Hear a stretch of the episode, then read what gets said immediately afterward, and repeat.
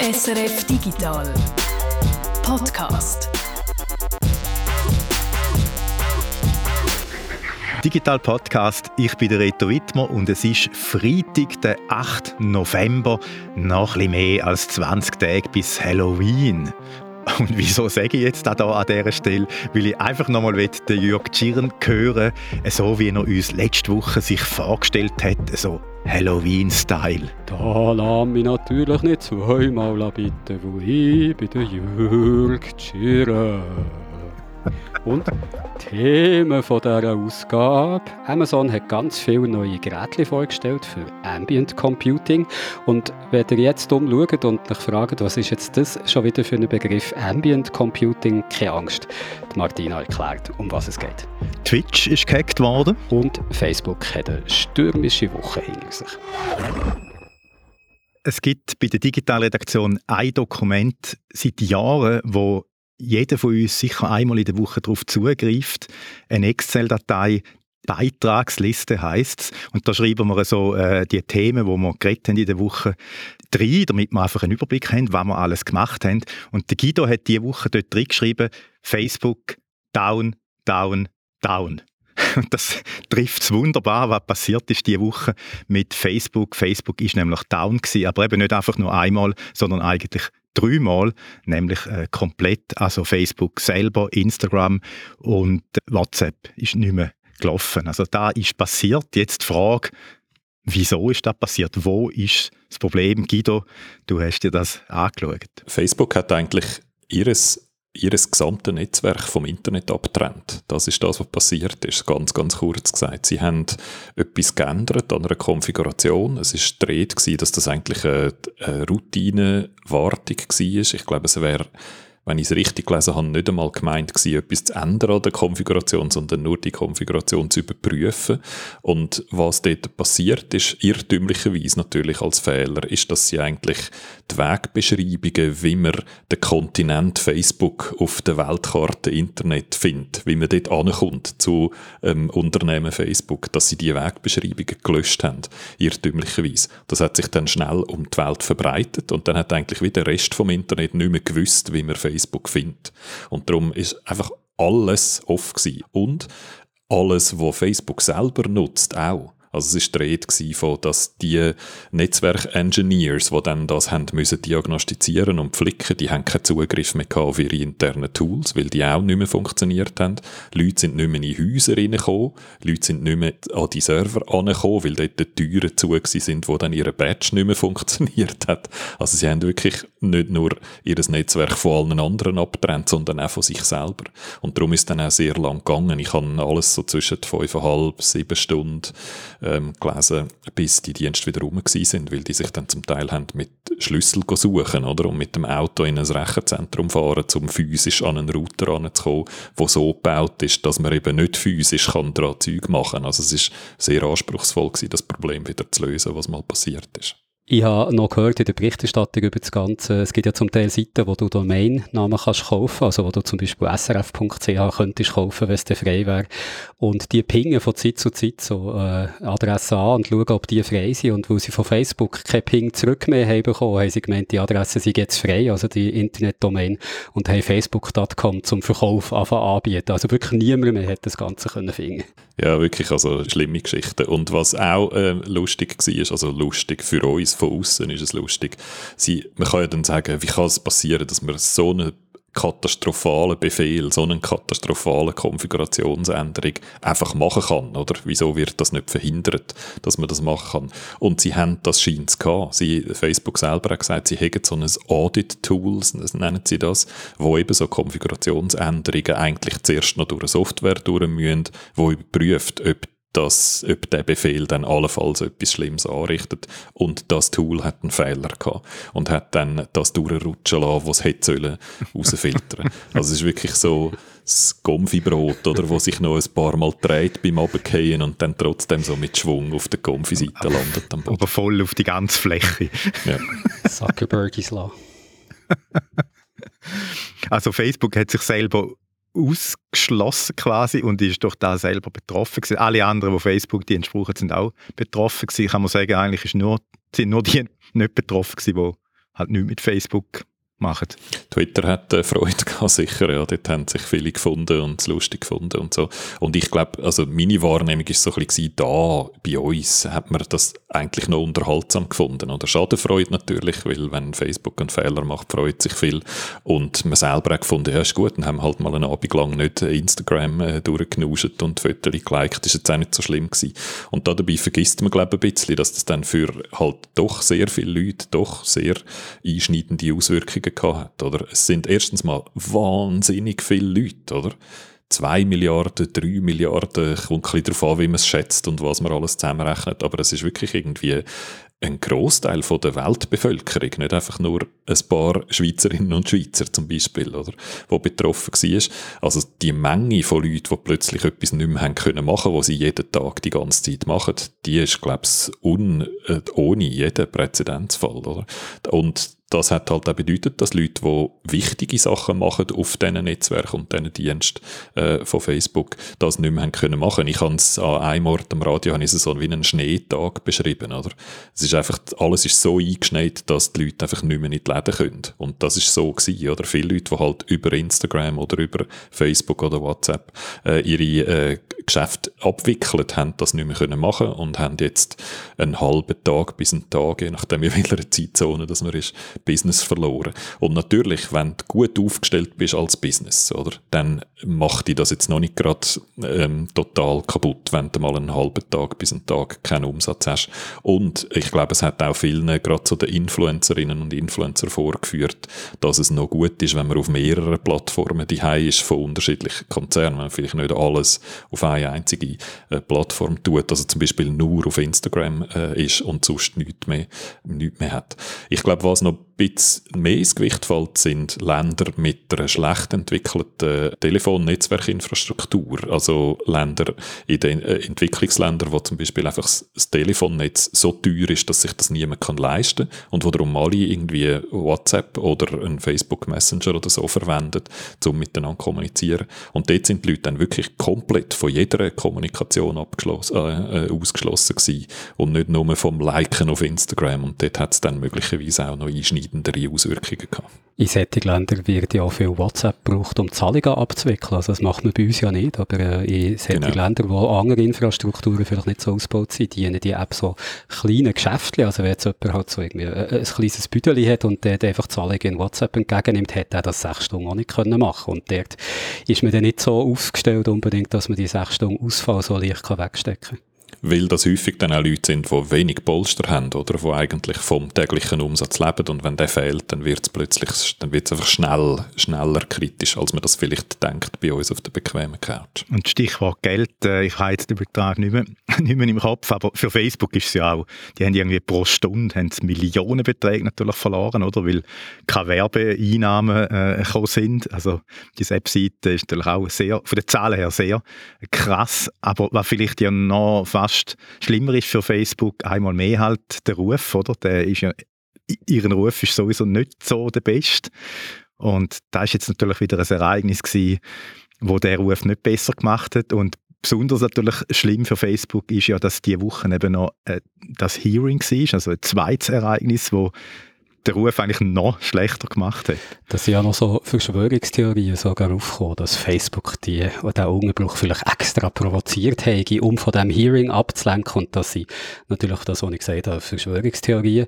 Aber du sprichst es an, Reto, diese Woche hat es ein Hearing gegeben mit einer Whistleblowerin, der Frances Hagen, einer ehemaligen Facebook-Mitarbeiterin, die interne Dokumente hat mitgenommen, Dokumente, die zeigen oder sollen zeigen, dass Facebook sehr wohl Studien schon hat gemacht darüber, was dass ihre Dienste zum Beispiel für die äh, psychische Gesundheit von Teenagern bedeuten und dort haben gesehen oder haben gesehen, dass das eben zum Teil schlimme Auswirkungen hat, dass es bis hin zu Depression oder einem sehr äh, schlechten Körperbild kann führen und wir bei Facebook immer entschieden haben, nein, das ignorieren wir jetzt einfach, weil das würde uns ja daran hindern, weiter zu wachsen, wenn wir da irgendwie würde etwas dagegen unternehmen. Das ist so der erste von äh, drei Hauptvorwürfen, die Francis Haugen macht. Ähm, übrigens, bei ihr, ich habe den Eindruck, das ist ein, ein grosser Frust spürbar, oder sie äh, kommt mir vor als jemand, der über eine längere Zeit das immer wieder versucht hat zu thematisieren innerhalb vom Unternehmen und es einfach nicht geschafft hat, auf Gehör zu stoßen oder und Änderungen, wesentliche Änderungen anzustoßen, wo dann so frustriert war von dem, äh, dass sie angefangen hat, Dokumente zu sammeln im grossen Stil und die dann rausgeschmuggelt hat. Sie selber sagt übrigens, sie sei überrascht gewesen, wie leicht das gegangen sei. Ähm, sie hätte die ganze Zeit damit gerechnet, dass so die internen Security-Teams äh, sie irgendwann verwutschen, was scheint nicht passiert ist. Aber in dem Klammer dazu, es sind eigentlich drei Vorwürfe. Oder? Der erste ist der mit den Teenager, der geistigen Gesundheit von der, von der Jugendlichen. Der zweite ist, dass Facebook übertreibt, wie stark die Reichweite von ihren Anzeigen ist. Und der dritte ist, dass sie Engagement, also Sachen liken und sharen und kommentieren, dass sie das eigentlich über alles setzen. Der mit den Teenager, dort ist ihr Vorwurf, dass Facebook intern weiß, wie schädlich ihre Angebote sind. Da wird vor allem auf Instagram äh, geschossen. Es geht vor allem ums Körperbild von jungen Frauen und Mädchen. Also es gibt dort einen starken, scheint Unterschied zwischen den Geschlechtern auch. Und dass Facebook die Forschung zwar kennt, aber nach außen eigentlich niemandem sagt, beziehungsweise im Gegenteil immer noch das Gegenteil behauptet. Um das äh, dreht sich jetzt sehr viel von der öffentlichen Diskussion. Das ist eigentlich so der Hauptvorwurf, wo die Öffentlichkeit jetzt darüber diskutiert. Und ich finde, dort äh, sind wir eigentlich noch lange nicht am Punkt, wo man kann sagen, man weiß, wie es ist. Als erstes muss man sagen, und das ist das, was Facebook selber auch sagt, dass das keine Studien sind in einem wissenschaftlichen Sinn, sondern das sind Befragungen, die Facebook mal gemacht hat, zum Teil mit sehr, sehr wenig Beteiligten, oder? So 30, 40 Jugendliche, die selber sagen, wie sie etwas wahrnehmen. Wo die Chance, dass das einfach ähm, nicht ein allgemein verallgemeinerbares Sample ist, wo die Chance ist, dass die Fragen vielleicht die Leute in eine bestimmte Richtung gezwängt haben beim Antworten, was einfach ganz viele so Verfälschungsmöglichkeiten gibt. Und wo man eigentlich nur sagen kann, also das ist etwas, was man natürlich muss untersuchen muss. Es gibt auch Sozialwissenschaftlerinnen und Sozialwissenschaftler, die die These machen, dass zum Beispiel eine extreme Zunahme von Depressionen stattfindet innerhalb von äh, Jugendlichen und dass das sehr genau zusammenfällt mit dem Aufkommen von Social Media, oder? Und dass es darum vielleicht einen Zusammenhang gibt, aber dass wir schon an dem Punkt sind, wo man kann sagen, der Zusammenhang ist klar und es ist klar, wer was die Schuld ist, an dem sind wir noch lange nicht, oder? Es gibt auch Studien, die genau das Gegenteil meinen zu beweisen, mhm. also wo grösser durchgeführt wurden als die, die sich jetzt äh, die Whistleblowerin darauf bezieht und die Jugendlichen nicht nur selber angegeben haben, wie sie fühlen, wo dann, wenn du Jugendliche fragst, machen die sozialen Medien schlecht zu fühlen, sagen viele ja, auch weil sie so, glaube ich, ein bisschen das Gefühl haben, es wird von ihnen erwartet, so etwas zu sagen, weil dann nimmst du eine kritische Haltung zum Ganzen ein. Es gibt aber auch Studien, die sagen, dass es fast umgekehrte Wirkung auch haben könnte. Also ich will jetzt nicht hier Facebook grosse Schutz nehmen, aber es kann auch sein, dass dir, wenn du zum Beispiel zu einer sexuellen oder sonst irgendwie Minderheit angehörst, mhm. du der Leute bei den sozialen Medien findest, was auch so geht, wo du dich austauschen kannst und was eigentlich das Gegenteil bewirkt, dass es eben jemand, der depressiv hätte können werden, könnte zeigen, oh nein, da gibt es eine größere Community und das stärkt dann eigentlich das Selbstbild. Oder sogar hat es auch Studien gegeben, die haben gezeigt haben, dass Kinder oder Jugendliche, die psychische Probleme haben und nach soziale Medien haben besucht, dass es denen nachher besser ist gegangen, weil sie dort eben irgendwie Trost oder Ablenkung haben gefunden. Also ich glaube, es ist genau wie du sagst, Guido, äh, man kann von beiden Seiten her argumentieren, irgendwie abschließende Studien, die das eine oder das andere würden beweisen, das gibt es noch nicht. Und genau diese Studie, die zitiert jetzt Facebook wieder, oder? Als Reaktion auf die Vorwürfe, äh, und kommt da damit eigentlich genau, spielt genau wieder, äh, das Schema durch, wo äh, Francis Haugen und andere ihnen eben vorwerfen, oder, dass sie in der Öffentlichkeit wieder nur auf die positiven Effekte äh, hinweisen. Also das ist so ein, ein unendliches Spiel, oder, was sich einfach weitertrüllt. Und der Weg vorwärts wäre natürlich klar, oder? Facebook sitzt auf ganz viel sehr wertvolle Daten und auf einen sehr direkten Zugang zu sehr vielen Jugendlichen. Und der Idealfall wäre eigentlich, wenn sich jetzt Sozialwissenschaft mit Facebook würde zusammentun und wir zusammen würde das probieren herauszufinden, oder? Und dort hat sich Facebook in der Vergangenheit einfach auch nicht mit Raum bekleckert, weil sie eigentlich sehr häufig so Sachen dann lieber eben intern machen. Ähm, Wissenschaftlerinnen und Wissenschaftler, die an die Daten an möchten, dann immer mit so Datenschutzvorwänden äh, sagen, dass sie das nicht können oder nicht dürfen oder nicht wollen rausgeben. Also dort gibt es noch einfach noch viel zu wenig Zusammenarbeit und das wäre wahrscheinlich das, wo Facebook einfach noch müsste mehr, äh, gut, mehr Goodwill demonstrieren, oder? Dass sie wirklich interessiert sind ähm, am, am herausfinden, was jetzt die Wahrheit ist. Und das haben sie bis jetzt noch zu wenig gemacht, das kann man ihnen vorwerfen. Und dann, damit kommen wir jetzt eigentlich genau zum zweiten Problem, oder? Nämlich, dass ihnen andere Sachen wichtiger sind. Und das, denke ich, ist so der härteste Vorwurf von der Francis Haugen, dass immer, wenn es auf Herd geht, dann ist immer Engagement das Wichtigste. Wenn man irgendwo sogar intern das Gefühl hat, hm, das ist vielleicht problematisch, da müssen wir vielleicht etwas ändern an unseren Algorithmen, dann ist schlussendlich das entscheidende Kriterium immer Engagement. Weil mit dem verdient Facebook Geld. Je mehr wir äh, liken und sharen und kommentieren und äh, desto länger verbringen wir auf der äh, Plattform und desto mehr Geld können sie einnehmen mit Werbung, die sie uns anzeigen. Und das, der Vorwurf ist darum ganz ein simplen, oder? Ihr habt schon, ihr seid ja schon bewusst, dass ihr eine Verantwortung habt und ihr probiert dann manchmal etwas zu machen dagegen. Aber wenn es dann auf die Kasse geht, oder wenn es anfängt im Portemonnaie wehtun, dann ist am Schluss immer nur das Portemonnaie, was zählt. Und am Schluss ist dort, glaube ich, auch immer der Chef, oder? Der Mark Zuckerberg, der jegliche Änderungen, die in die Richtung gehen, dass Engagement irgendwie verändert wird, ist dann der, der so Projekt halt wieder abschießt. Das ist ein absolut direkter Vorwurf an die Führung oder an den Zuckerberg und die Leute direkt unten ihm, wo das sozusagen als höchste Maxime von der, vom Unternehmen rausgehen. Oder wir We connect people. Und wir machen das auf jeden Fall. Und je mehr Zeit die verbringen auf der Plattform, desto besser. Das ist einfach gut grundsätzlich. Und darum halten wir an dem fest, an dem Ideal beim Zuckerberg frage ich mich auch immer ein bisschen, das ist jetzt so psychologisiert, aber trotzdem, der ist in jungen Jahren schon zum fünftreichsten Mal auf der Welt geworden, hat fast 100 Milliarden Vermögen. Ob du da nicht automatisch immer das Gefühl hast, alles, was ich mache, geht ja auf, alles, was ich mache, ist gut, wieso sollte man etwas ändern, oder? Also von seiner Seite aus gibt es sowieso keinen Grund, irgendetwas an dieser äh, Logik zu ändern, wo das Netzwerk nach funktioniert. Dabei wäre gerade Engagement einzuschränken, etwas, was man wirklich könnte machen. Also viel reden wir ja darüber, ah, man müsste unbedingt schauen, dass keine Fake News mehr bei Facebook sind oder dass dies oder das nicht darf gesagt werden. Sachen, die, wenn du in die Praxis schaust, unglaublich schwierig durchzusetzen, bis gar nicht durchzusetzen sind. Allein schon, weil äh, die ganzen Leute, die auf Facebook sind, zum Teil ganz unterschiedliche kulturelle Hintergründe haben. Aber der bitte beim Engagement, bei der Viralität auf einem Post können einzugreifen, das wäre eine Möglichkeit, was sie hätten. Und du hast es vorhin schon gesagt, Guido, das machen sie natürlich nicht, weil Engagement treibt die Plattform und Engagement bedeutet aber auch, dass man mehr Zeit darauf verbringt und gerade wegen darum wären sie sich halt sehr gegen das, etwas, wo man aber eigentlich könnte ansetzen.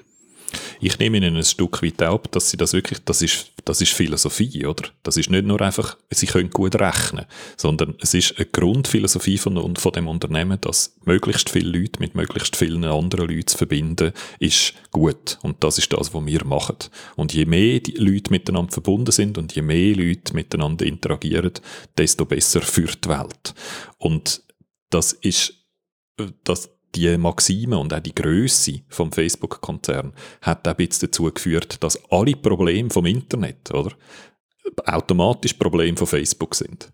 Also wenn es irgendwo böse Leute hat auf der Welt, dann sind die auch auf Facebook und machen es da damit das Problem von Facebook. Oder?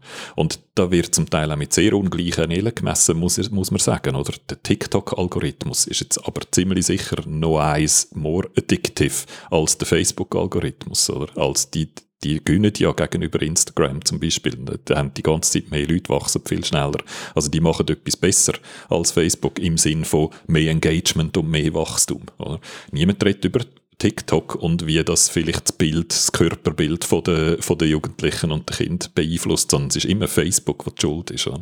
Und bei den Fake News genau gleich. YouTube, wo jetzt gerade mal einen Schritt gemacht hat gegen, gegen Klimalügner und vor kurzem gegen Impfgegner, die machen garantiert einen sehr, einen sehr grossen Anteil aus von der Verbreitung von Falschnachrichten und Lügen und Betrügen. Und es wird immer vor allem auf Facebook gehauen, oder? Wenn es darum geht, äh, wer jetzt eigentlich die Fake News verarbeitet. Also die reine Größe von Facebook führt dazu, dass sie irgendwie jetzt in die Verantwortung hineingedrängt werden, alle Probleme der Welt zu lösen. Oder? Und sie versuchen das irgendwie, äh, man, manchmal hat man das Gefühl, sie wehren sich dagegen, zu Recht auch, weil sie sind ja nicht die Welt, sie sind nicht die Einzigen, die das lösen können und müssen.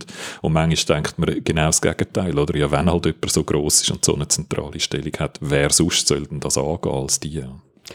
Es ist ja denke mir, immer ein bisschen leicht gemacht auf Facebook eingeschlagen. Da muss man sich äh, mir von den Medien so an den Nase nehmen. Ich glaube, es ist einfach, so einen, einen Bösewicht aufzubauen. Und dann hast du noch den Zuckerberg, der ab und zu dumm aussieht auf einem Foto. Und dann fällt es noch einiges einfacher. Und da tut man aber so, als zum Beispiel für Jugendliche sonst die ganze Welt alles herrlich wäre und die überhaupt keinen Grund hätten, ein bisschen düster in Zukunft zu schauen. Und das Einzige, was dann der psychischen Gesundheit könnte schaden, wäre eben, dass sie auf diesen dummen sozialen Medien so schlimme Sachen sehen.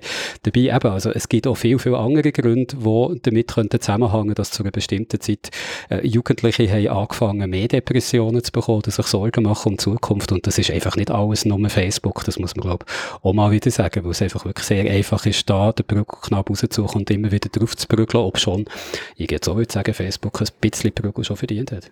So ein Beispiel ist das neue Timecover, oder? Wo man den Zuckerberg drauf sieht und dann vorne so ein Knöpfchen, wo einem gefragt wird, ob man jetzt die App löschen oder nicht, oder Delete Facebook und so das Maus Mauszeigerli ist natürlich auf dem Delete-Knopf. Wie wenn das irgendeines von diesen Problemen, die wir jetzt angesprochen haben, lösen würde, oder? Die ganze, die ganze Frage, ob jetzt Engagement ähm, gesellschaftlichen Diskurs verrot oder nicht, die Werke würde sich genau gleichstellen mit einer anderen Plattform als, als mit der von Facebook. Und die Frage, ob es die, die geistige Gesundheit schädigt oder nicht, sich bei, stellt sich bei jeder anderen Social Media Plattform in einem ähnlichen Maß.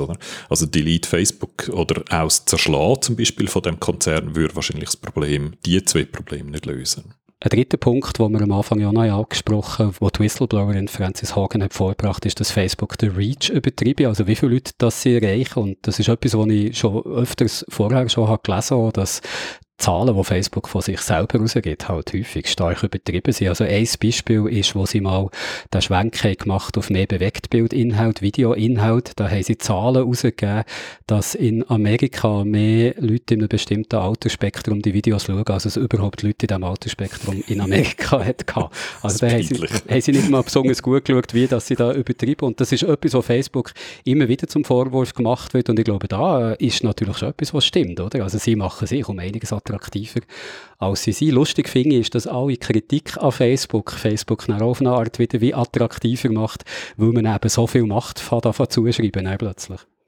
Das ist das, was man so, sowohl bei der Werbung als auch beim politischen Einfluss von Facebook immer sieht, oder? Dass, dass grundsätzlich alle möglicherweise den Einfluss eher ein bisschen überschätzen, inklusive sie selber. Oder? Weil alle irgendwie beteiligt sind, oder? Die Werber, äh, die ja auf Facebook Werbe treiben, die haben eigentlich auch ein Interesse daran, die schönen Zahlen zu glauben, oder?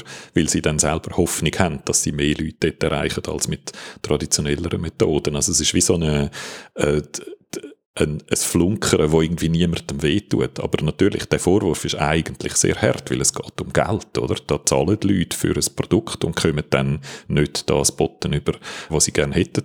Und dort merkt man schon die Marktmacht von Facebook, oder? Dort gibt's eben dann die alternative Plattform, wo du dann kannst sagen, wo kann damit punkten, dass sie ein bisschen tiefere Zahlen, dafür ehrlichere Zahlen anbieten. Die gibt's einfach nicht, oder?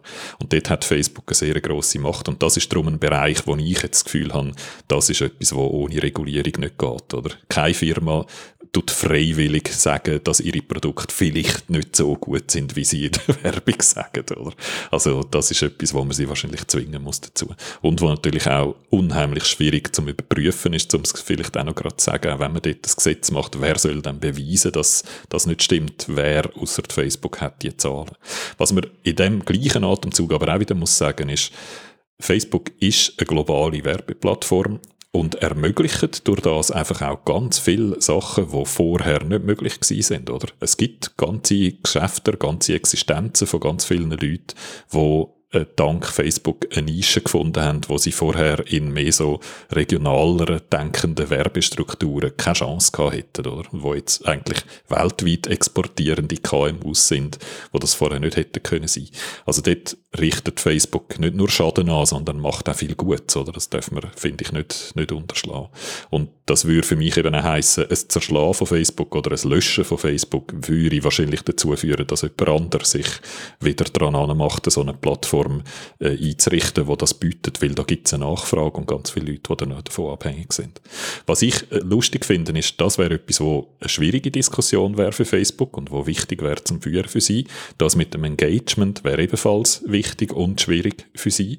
Und ich glaube, dass man jetzt vor allem über die Teenager-Gesundheit diskutiert, ist durchaus im Sinn von Facebook. Weil ich glaube, dort haben sie die besten Karten, argumentativ.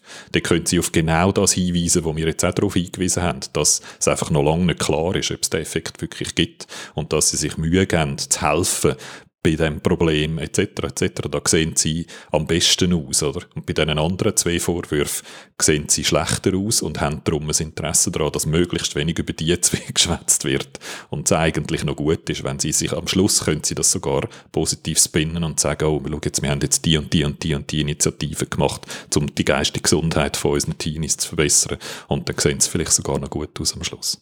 Also ich glaube, dass nur das diskutiert wird, ist absolut auch beabsichtigt und gewünscht von Facebook.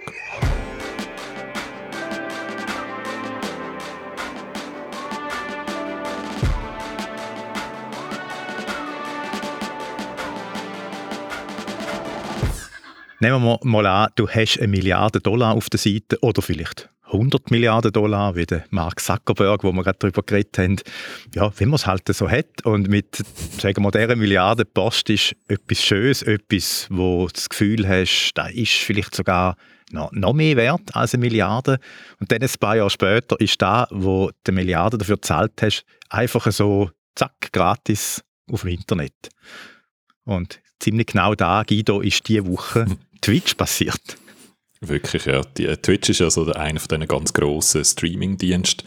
Äh, die äh, haben 9 Millionen Leute streamen dort irgendwas mindestens einmal im Monat. Vieles davon ist Game, sind Game-Inhalte, aber es gibt auch einen Haufen andere äh, Kategorien und Genres. Und 140 Millionen schauen mindestens einmal im Monat jemandem auf Twitch zu. Also es ist wirklich ein grosser Dienst und der ist auch sehr gewachsen jetzt in der letzten Zeit. Darum die Einschätzung, dass Amazon gefunden hat, das ist eine Milliarde wert und die vor ein paar Jahren gekauft haben, ist wahrscheinlich nicht so falsch gewesen. Und jetzt eben hat, ist Twitch diese Woche gehackt worden. Und zwar so, man hat ihnen den gesamten Code geklaut. Also der Code, der die Webseite treibt, der Code, der die App treibt, alles hat man ihnen einfach geklaut.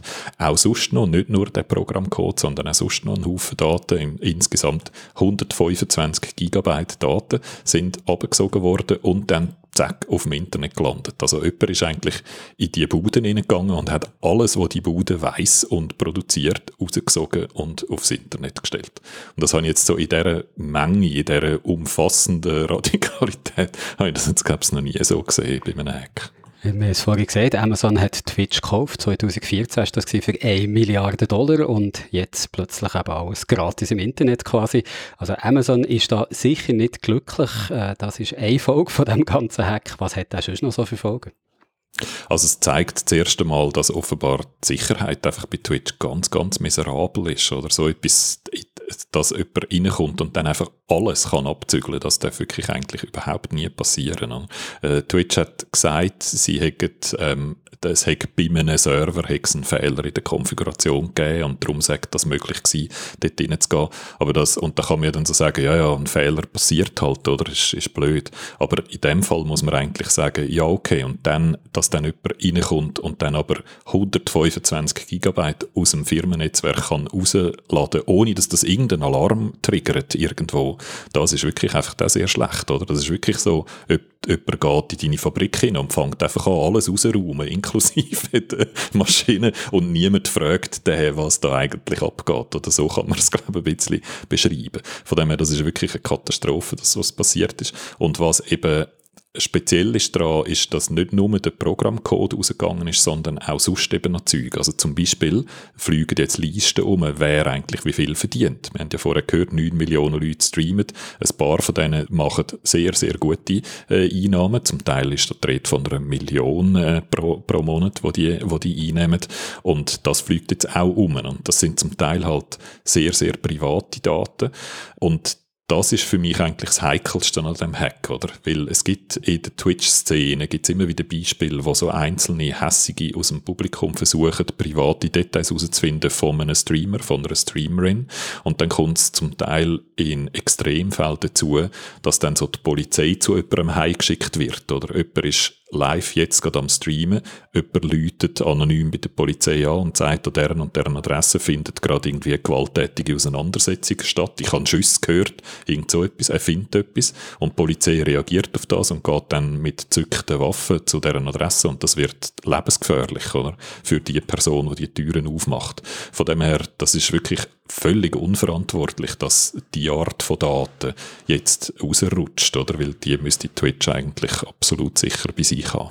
Also wirklich peinlich für Twitch, eine Firma, die doch Amazon gehört, dass sie so eine schlechte Security haben etwas, wenn man jetzt sozusagen, ja, für Positives, hat es ja ein bisschen gehabt. Man hat mal gesehen, eben, wer da wie viel verdient bei Twitch. Das ist ja noch spannend, da mal reinzuschauen. Und was man gesehen hat, ist, dass Top-Verdiener alle mehr oder weniger ähnlich aussehen, oder Guido? Die Listen sind natürlich sofort kompiliert worden, oder? Jemand hat das, äh, hat da schön eine kleine Excel-Arbeit gemacht und geschaut, wer verdient jetzt wie viel und wer ist in den Top 30. Und, ähm, in diesen Top 30 sind ausschließlich weiße Männer drin. Und, äh, das ist interessant, weil bei Twitch gibt es immer wieder die Diskussion, was jetzt alles so darf gezeigt werden und was alles okay ist und was moralisch nicht okay ist. Und äh, besonders bei Frauen gibt es immer wieder die Diskussion, wie viel nackte Haut dürfen die jetzt zeigen und wie hilft, wie fest hilft ihnen das. Und es gibt so ein Narrativ, von dass männliche Fans oder auch männliche Streamer sagen, die Frauen mit ihrer nackten Haut, die haben einen Vorteil oder die nehmen uns äh, Views und in dem Fall auch Geld also Werbeeinnahmen weg. Das gibt's regelmäßig bei Twitch. Und jetzt sieht man eigentlich, ja, also die Realität ist sehr eine andere, oder? Also es, es gibt dort in diesen, in diesen Top-Ranglisten, äh, gibt es so ein, zwei Frauen und äh, alles andere sind, alles andere sind Männer. Also die Dominanz von den Männern ist offenbar nicht wirklich gefährdet. Und die andere Frage, die natürlich auch noch aufkommt, wenn man jetzt sieht, wie viel die einzelnen Streamerinnen und Streamer verdienen, dann weiß man ja, muss, oder muss man wissen, dass Twitch die Hälfte ähm, also dass das, was jetzt äh, auszahlt wird, dass das nur die Hälfte ist, die andere Hälfte behalten Twitch. Das heißt, sie verdienen extrem viel mit dem Inhalt von diesen Streamer. Und es ist, die Frage ist jetzt wieder einmal mehr, ist das eine faire Verteilung? Haben sie so viel zu gut fürs Beratstellen von dieser Plattform? Und wenn man jetzt sieht, wie schlecht die Security bei ihrer Plattform offenbar ist, dann kommt man, glaube ich, noch schnell zum Schluss, dass die 50 Prozent, die sie sich zurückbehalten, vielleicht ein bisschen hoch ist. Ein bisschen nicht so gerechtfertigt vielleicht. Die Daten sind ja alle auf 4chan gelandet, in einem öffentlich zugänglichen Forum. Also man hat sie nicht irgendwie ins Darknet gestellt oder irgendein Hackerforum, wo nur ganz spezielle Leute reinkommen, sondern alles öffentlich gemacht. Weiss man, wer dahinter steckt und warum dass sie das so haben gemacht Nein, weiß man natürlich nicht. Ähm, ist anonym äh, gepostet worden. Im Titel von dem Post ist von einem Teil 1 dreht. Also dort ist noch so die implizite Drohung drin, dass man noch mehr hat als die 125 Gigabyte und noch mehr kann rauslassen, wenn es einem dann passt.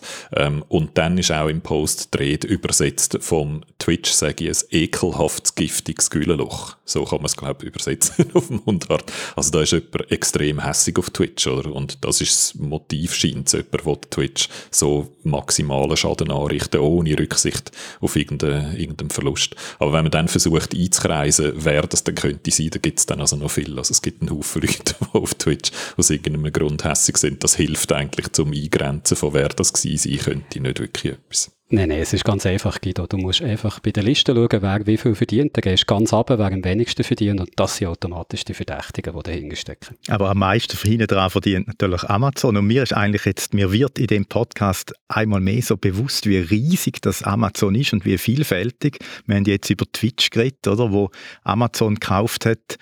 Und äh, wir reden eigentlich jetzt in dem Verlauf Podcast nur noch über Amazon, nämlich nachher ein Let's Play mit einem Game von Amazon und jetzt gerade als nächstes mit der Martina wieder Amazon, wo so neue Haushaltsroboter rausbringt und Drohnen, die uns überwachen sollen.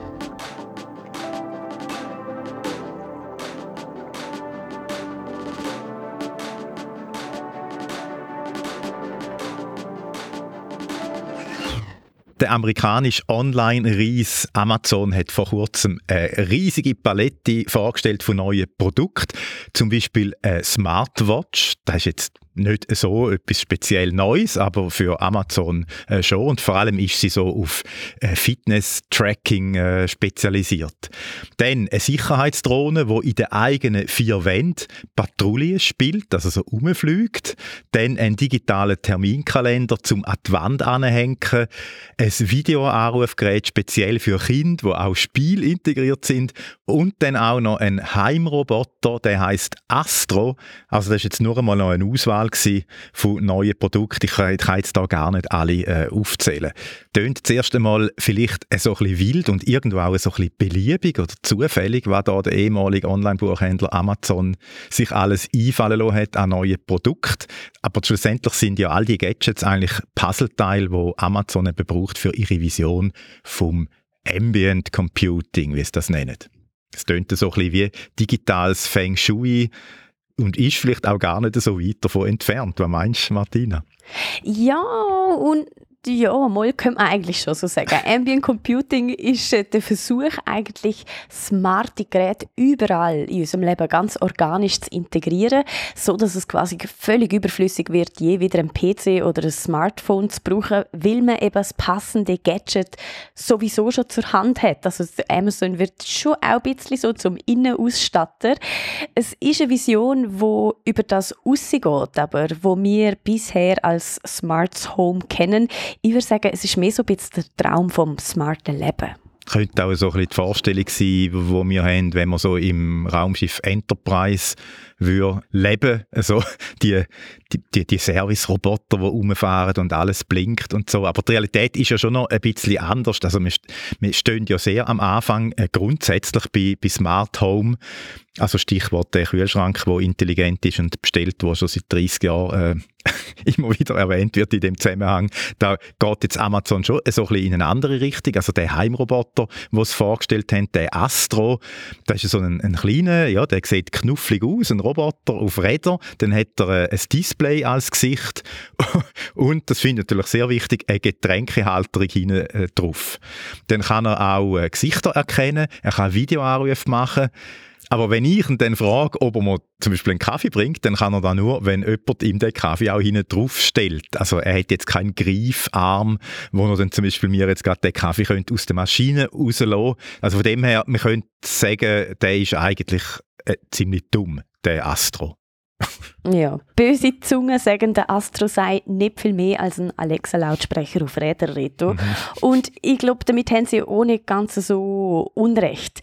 Der Astro macht vielleicht nicht den Haushalt, ähm, aber er ist eben schon eine ziemlich clevere Weiterentwicklung vor Alexa könnte man jetzt auch positiv ausdrücken. Der Alexa ist ja einfach ein, ein Speaker gewesen, wo man irgendwo aufgestellt hat und der Astro kann sich jetzt immerhin schon eigenständig durch die Wohnung navigieren. Er reagiert auf Hindernisse, zum Beispiel auf Haustiere, wo gerade äh, vor ihn springen. Er kann eben Videoanrufe tätigen, das hat Alexa auch nicht können und, und auch sonst wirklich vieles mehr.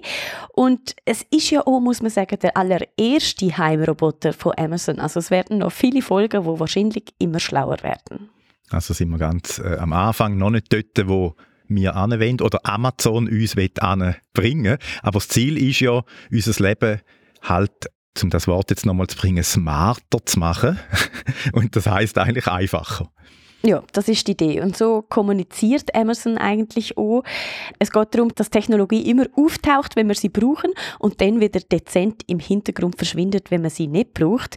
Für das will Amazon auch, ähm, das ist kein Geheimnis, das kommunizieren sie offen, so viel Geräte wie möglich bei uns die installiert haben, wo dann auch alle miteinander verbunden sind. Und gemäß Amazon soll die Zukunft eben dorthin gehen, dass die Geräte nicht einfach nur Antwort geben auf das, was wir gerade wissen wollen, zum Beispiel, wenn heute Abend die Sonne untergeht, sondern dass sie auch antizipieren können, was wir brauchen, was denn unsere Bedürfnisse überhaupt sind und so ihre Dienst, ihre Hilfe quasi proaktiv uns anzubieten und eben so uns einiges abzunehmen, das Leben einfacher zu machen.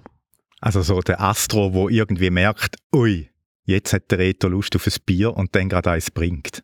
Tönt eigentlich ja, schon oder gut, jetzt ist oder? der Ja, super. Oder der Reto ist gerade aufgestanden. Er wird wohl bald einen Kaffee wählen. Also es ist ja sehr viel möglich und vorstellbar. Es, es gibt eigentlich kaum Grenzen. So die, die Technologie, die im Hintergrund schafft, das ist ja eigentlich eine Grundlage, wo äh, Amazon schon geschaffen hat, oder? Mit dem Smart Speaker Alexa. Dort ist ja das auch so dass der einfach wartet, bis wir etwas sagen und dann quasi uns das Leben vereinfachen will. Und schon beim, bei dem Smart Speaker sind ja äh, Datenschützer Sturm gelaufen, dass man da eben auch viel sensible Daten, je nachdem Amazon den Preis gibt, äh, damit das eben überhaupt funktioniert. Und jetzt noch die zusätzlichen Gadgets, die da kommen, da wird natürlich das Problem nicht kleiner, also eher noch grösser. Ich meine, wenn ich jetzt an die Drohnen denke, wo da in meinen Räumen soll rumfliegen und jeden Winkel überwacht, wenn ich nicht da bin, dann der Kalender, der kennt dann alle unsere Pläne und das Videogerät für die Kinder, also der Nachwuchs wird da schon sehr früh eigentlich äh, integriert in das Datensammeln. Ja, es ist irgendwie ein Dilemma, wenn du mich fragst. Natürlich sind das alles hochsensible Daten, wo man mit solchen Gadgets mit Amazon teilt.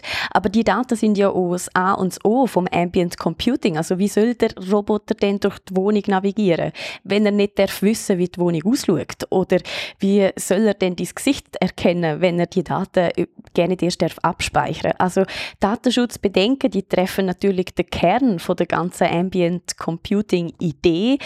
Amazon hat in der Vergangenheit und auch jetzt immer wieder betont, dass sie sich alle Mühe geben, verantwortungsvoll mit unseren Daten umzugehen. Aber die Frage ist natürlich schon, inwiefern das heutzutage überhaupt noch vollumfänglich möglich ist. Es gibt auch wirklich einfach keine einfache Antwort. Ohne unsere Daten wären Geräte nicht so intelligent, würden sie unsere Bedürfnisse nicht kennen und das ganze Konzept vom Ambient Computing wäre wahrscheinlich hoch frustrierend. Also die wären noch viel dümmer, wie sie jetzt schon sind. Es ist der Preis, wo man eigentlich dafür zahlen muss nebst den nicht ganz günstigen und sehr zahlreichen Gadgets, wenn man das smarte Leben dann auch wirklich führen will. Ich bin jetzt nicht ganz sicher, ob ich soll froh sein oder dankbar für den neuen Begriff Ambient Computing oder ob ich den auch schon so hasse wie Smart Home oder überhaupt das Smarte alles. es ist auf jeden Fall Ambient Computing. Amazon setzt eigentlich auf da momentan, denke ich, wie keine andere Firma, also so auf die Vision. Äh, was, was sie davon? Ist noch schwierig zu sagen. Also es sind da auch verschiedene Faktoren, die reinspielen, wo vielleicht auch nicht alle so offen kommuniziert werden. Was man sicher sagen kann, eben, sie wollen eine gewisse Vorreiterrolle einnehmen, sie wollen die erste Firma sein, die mit so vielen Produkten quasi in alle Lebensbereiche schon vordringen und die miteinander ähm, intelligent verknüpfen, sage ich jetzt mal. Sie wollen aber natürlich auch mehr Daten sammeln, um ihre eigenen Systeme weiterhin zu verbessern und immer schlauere Geräte anbieten zu können. Und natürlich auch einen Haufen Geld verdienen. Also Amazon ist und bleibt ein börsennotiertes Unternehmen. Und eben, wenn man den Jeff Bezos, den Chef von Amazon, wird fragen, was denn offiziell ihr Ziel ist, dann wird er natürlich sagen, Ambient Computing will einfach unser Leben schöner machen.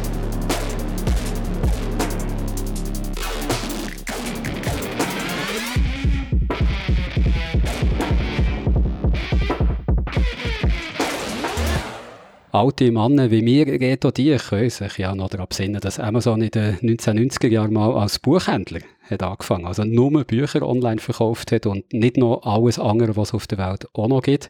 Vorhin haben wir von der Martina gehört, dass Amazon heute eben viel mehr macht. Also nicht nur Sachen verkaufen. Amazon setzt zum Beispiel jetzt auf Ambient Computing, ein Wort, das man in diesem Podcast vielleicht neu hat gelernt. Drohnen zum Beispiel, die die Wohnung überwachen oder der Roboter, wo man den Kaffee bringt. Das ist das Neueste, was sie uns damit glücklich machen äh, Da liegen Games ja fast schon wieder ein bisschen näher beim ursprünglichen Geschäft von Amazon. Auch wenn sie, das muss muss man sagen, sehr lange gewartet haben, bis sie mit einem Game selber auf den Markt kommen. Aber jetzt ist eben das erste Game von Amazon rausgekommen. Es heißt New World und es ist jetzt schon ein Hit, kann man sagen. Über eine Million Gamerinnen und Gamer sind schon die neue Welt entdecken. Auch der Guido. Mhm. Guido, sag mal, was ist da für eine Welt, respektive Game? Es ist so eine, eine, Mischung aus World of Warcraft und Elder Scrolls und hat noch so ein äh, Piratenkostüm. Ja, ich glaube, so kann man es ganz kurz zusammenfassen. World of Warcraft ist also sehr ein berühmtes Online-Multiplayer-Rollenspiel. Von dem haben sie sehr, sehr viel von der Mechanik übernommen. Von Elder Scrolls würde ich sagen, haben sie so ein bisschen die Optik übernommen. Der Wald, wo ist sehr schön in New World und der hat mich sehr an, an Elder Scrolls Wald erinnert. Auch so, so ein bisschen, wir kämpfen mit einem Schild und einem Schwert. Das ist so ein bisschen mehr actionlastiger. Auch das hat mich an das Game erinnert. Und dann muss ich aber eigentlich vor allem sagen, für das, wie neu und frisch das Game ist, wirkt es dann aber doch wahnsinnig alt und uralt auf mich. aber das ist jetzt wahrscheinlich eher nicht positiv gemeint. Nein, ich habe mich sehr so an World of Warcraft erinnert, wo äh, vor 15 Jahren rausgekommen ist. Also das sind, das sind Generationen in, in, äh, in, der, in der Game-Welt. Äh, sie haben natürlich dann im Detail schon sehr viel anders gemacht oder? und vieles auch besser gemacht. Man hat schon gelernt, dazu gelernt in diesen äh, 15 Jahren. Aber so die Grundstruktur finde ich wirklich sehr, sehr ähnlich. Und was macht man denn jetzt konkret? Also einfach aufs Gleich wie in all den anderen Spiele ja, ich würde sagen, ja, ich würde sagen, die neue Welt vom New World, die entdecken, das macht man mit anderen zusammen. Es ist ein Online-Spiel, also wenn ich selber mein Figürli sehe, umrennen sehe, ich habe Figürli von den anderen, die das jetzt gleichzeitig am Spielen sind, durch den Wald am Joggen. Und dann mache ich Quests, äh, sogenannte Quests-Aufgaben erledigen. Zum Beispiel gang dort fünf Wildsäulen jagen, gang dort zehn Skelettpiraten abmurksen und fünf Kisten finden und aufmachen. Und wenn du genug von dem machst, wird deine Figur stärker, kommt bessere Ausrüstung Rüstung über und so weiter. Also, und genau das, was wir eigentlich seit 15 Jahren in World of Warcraft und die anderen äh, Rollenspiele in dem, in dem Genre machen. Du stehst jetzt nicht so wirklich auf das Spiel, dir gefällt es glaube ich nicht so, aber ich habe es gerade vorher gesagt, über eine Million spielen es, also es ist von dem her erfolgreich. Ähm, irren, irren jetzt die alle oder findest du es einfach nicht so cool, Wildsauen zu jagen? Weiss?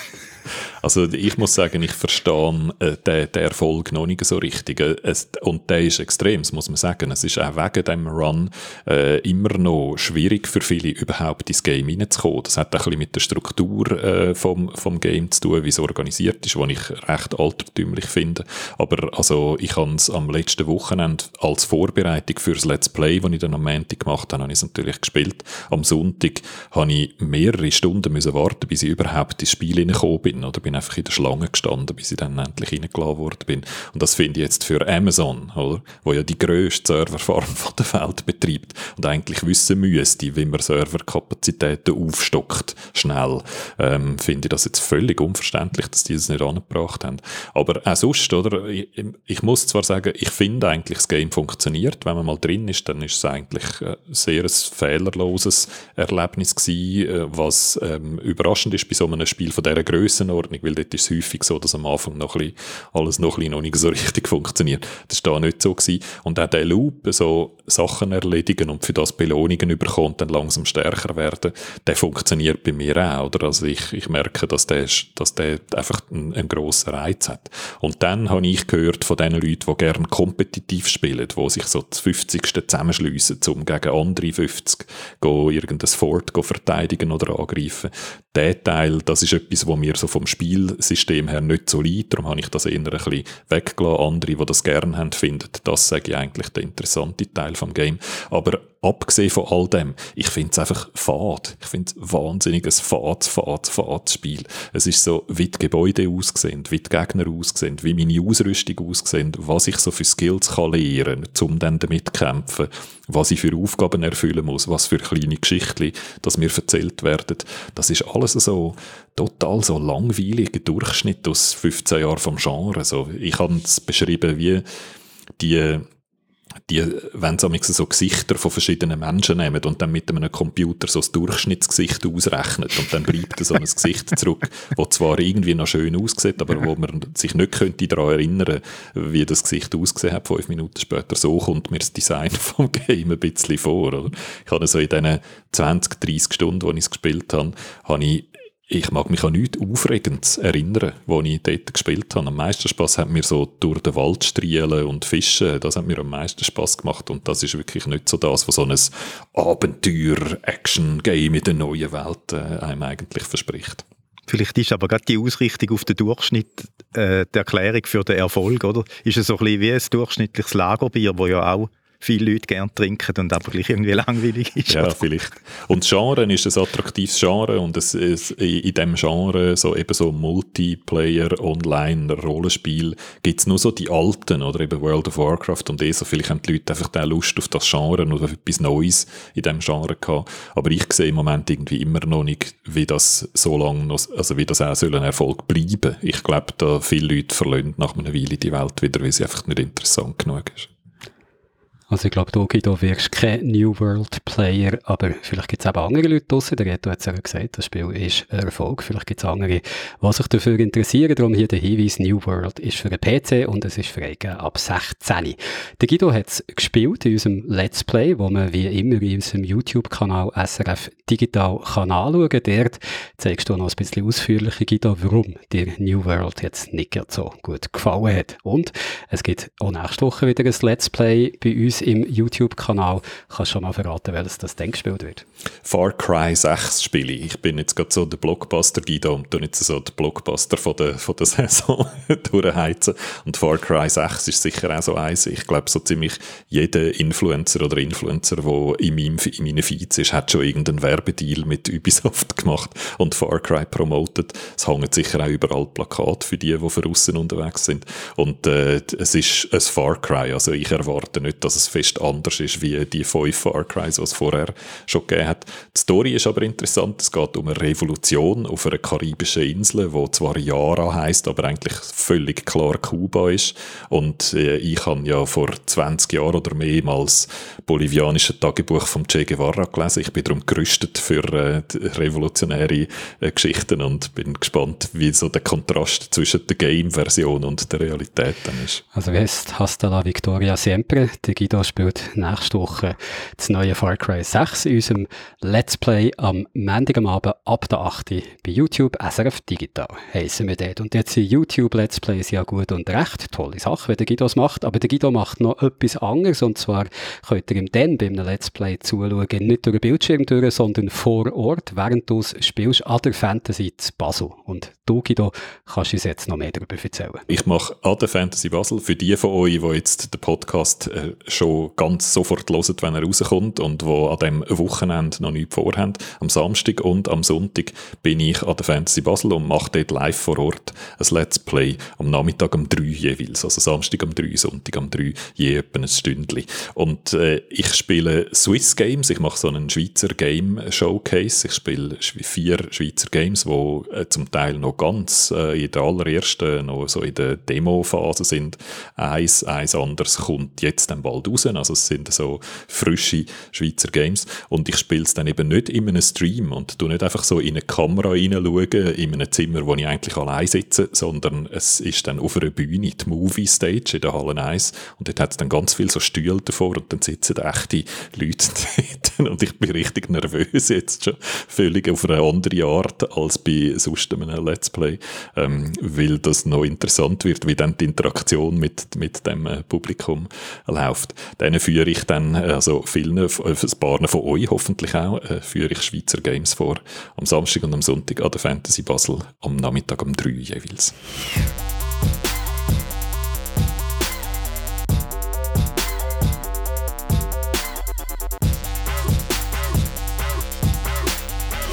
Feedback.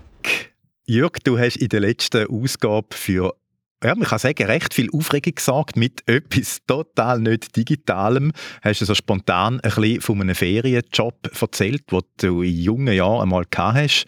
Und die Lena G. zum Beispiel hat geschrieben im Discord, es wäre ihres Highlight im Podcast. Und du hast dann im Discord noch ein bisschen mehr äh, erzählt, also reingeschrieben. Ähm, und ich würde sagen, erzähl doch das noch schnell, damit auch jetzt noch alle hören, auch die, die nicht im Discord sind eine Geschichte über Kinderarbeit ziehen irgendwie, habe ich jetzt gemerkt. vielleicht, sollte man, vielleicht soll man die Ausrichtung von diesem Podcast, ja, das wäre zu, zu trist. Nein, ich habe einfach noch äh, der Elina erzählt, was ich sonst noch so habe gearbeitet habe, in dieser Gemüsefabrik, wo ich letzte Woche davon erzählt habe, wie ich Bohnen haben müssen abrütteln oder Rüebli in Säcke einfüllen.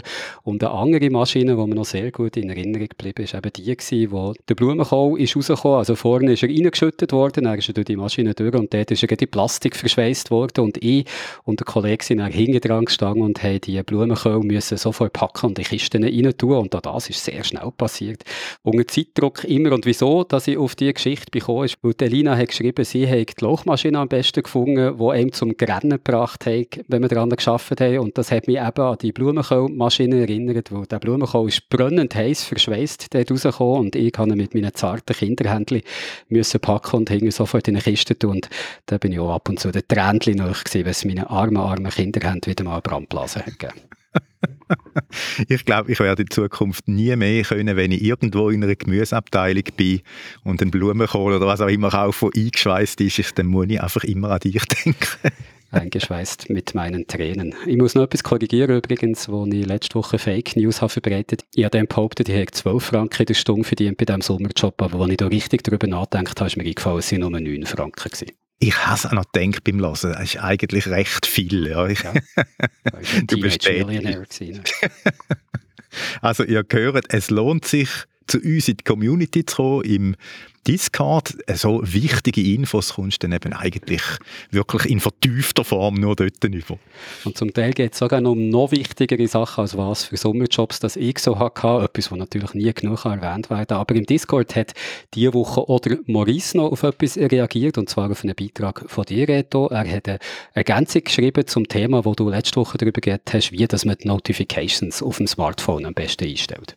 Ja, und vielleicht ist die Darstellung oder wie wir darüber geredet haben, Notifications ist ja vor allem darum gegangen, dass es eben nervt und wie kann ich es abstellen und so. Vielleicht ist das ein bisschen zu negativ fast übergekommen. Er tut Notifications, indem sie sind ein bisschen äh, verteidigen, sagt, es ist eigentlich eben noch cool, weil man dann nicht auf einzelne Apps immer muss gehen, um go, go, go schauen, was da alles reingekommen ist.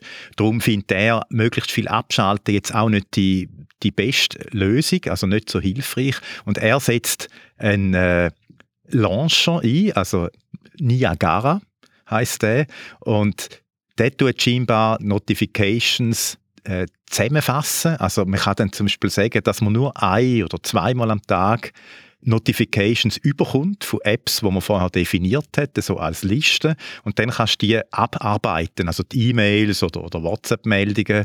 Und äh, das, ja, ich habe das nicht kennt, so muss ich sagen, finde ich jetzt noch einen guten Tipp, um quasi ein bisschen einfach, ja, nicht einfach alles abschalten, sondern so einen, einen positiven, konstruktiven äh, Umgang dann äh, mit, mit Notifications zu haben. Das klingt eigentlich etwas, was so praktisch ist, dass ich mir jetzt vorstellen könnte, dass es äh, Smartphone-Betriebssystemhersteller gleich schon könnte aufnehmen und das dann auch standardmäßig auch in die nicht störenden Funktionen könnte integrieren. Das ist etwas, was ich eigentlich noch gut fände, an Partnertagen zu sagen, nein, jetzt wollte ich nicht wirklich ständig auf dem Laufenden gehalten werden, sondern einfach mal alles am Stück können abschaffen, wenn ich weiss, dass eh nicht dringend reinkommt. Das hat uns der Morris, wie gesagt, bei Discord geschrieben und bei Discord, das hast du schon gesagt, Reto, haben wir eine tolle Community am Laufen und wir freuen uns natürlich über alle, die dort neu dazukommen. Ist äh, ganz einfach gemacht, einfach bei Discord, wenn man noch nicht hat, ein Konto aufmachen und nach SRF Digital den Kanal dort abonnieren. Wie gesagt, wir freuen uns über alle, die schon dort jetzt viel miteinander diskutieren und alle, die dann noch neu dazukommen.